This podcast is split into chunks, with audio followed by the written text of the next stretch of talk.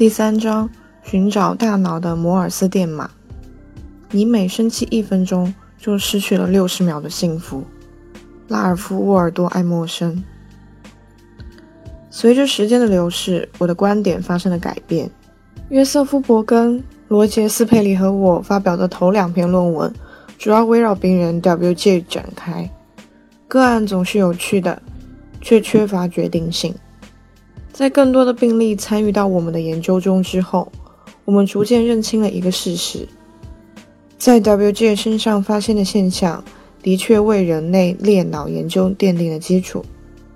但要说我们能够从这一研究中学到什么，它并未提供盖棺之论。最初的那幅简单直白的图景令人振奋，但远非完整。其实，即使是在五十年后，我们依旧未能完全理解损伤两侧大脑的主要神经连接会带来哪些神经与心理层面的后果。胼胝体手术一直存在，不过实施的次数并不多，而且随着其他手术方法的进步以及药物干预手段的改良，而变得愈发稀少。伯根曾经说过：“所有的科学进步都始于一个重大发现的问世。”接着，人们开始年复一年的往上堆积数据，用各种喧宾夺主的细节将之扼杀。以这个观点来看，新进病例的确让问题复杂化了。例如，正如我在上一章中提到的那样，他们很快表现出了一种特性，即一侧大脑半球可以控制双侧胳膊，但不能控制双侧的手。后来，我们又发现。因为每侧半球都能控制双侧胳膊，当身体某一侧受到触碰时，人可以用任何一只手找到并指向被触碰的地方。看上去，这一结果表明，躯体任何一侧的触觉信息都能轻易抵达双侧半球。然而，我们发觉事实并非如此。我们还注意到，有些时候右半球显得极其聪明，甚至聪明的很有个性。因为他拥有一些独特的非言语技能。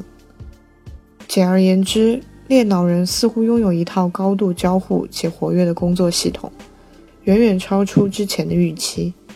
尽管这些交互活动的控制者是两个完全独立、彼此分离的认知系统，我们真的是在测试一个独立的大脑半球本身的心理过程吗？还是被另一侧半球耍得团团转？渐渐的，我们意识到。要想解决一个问题并不容易。这一切故事发生在加州理工学院的测试项目启动的几年之后。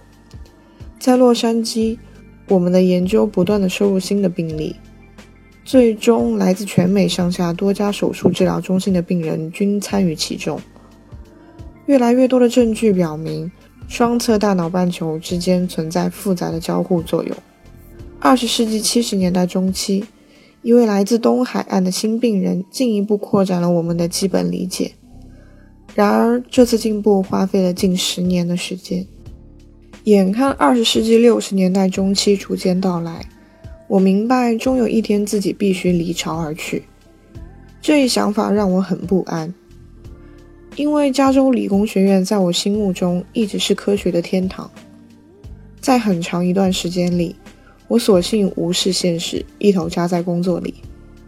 我在帕萨迪纳的最后几年过得很充实。最近翻出了自己当年制作的影片，让我再次回想起那段岁月的丰富多彩，以及较新的一则以我们的东海岸病人之一 D.R. 为主角的视频。我不由想起了当年在两组病人身上寻找大脑基本运作机制的美好回忆。其中一个基本机制与情绪有关，情绪几乎无时无刻不在渲染着我们的认知状态。位于胼胝体下方的更初级的皮层下区域，深入参与了情绪的控制过程，而其中许多区域都具备两侧半球间的神经连接。一侧大脑半球能否探测对侧大脑半球的情绪体验，又能如何受其影响呢？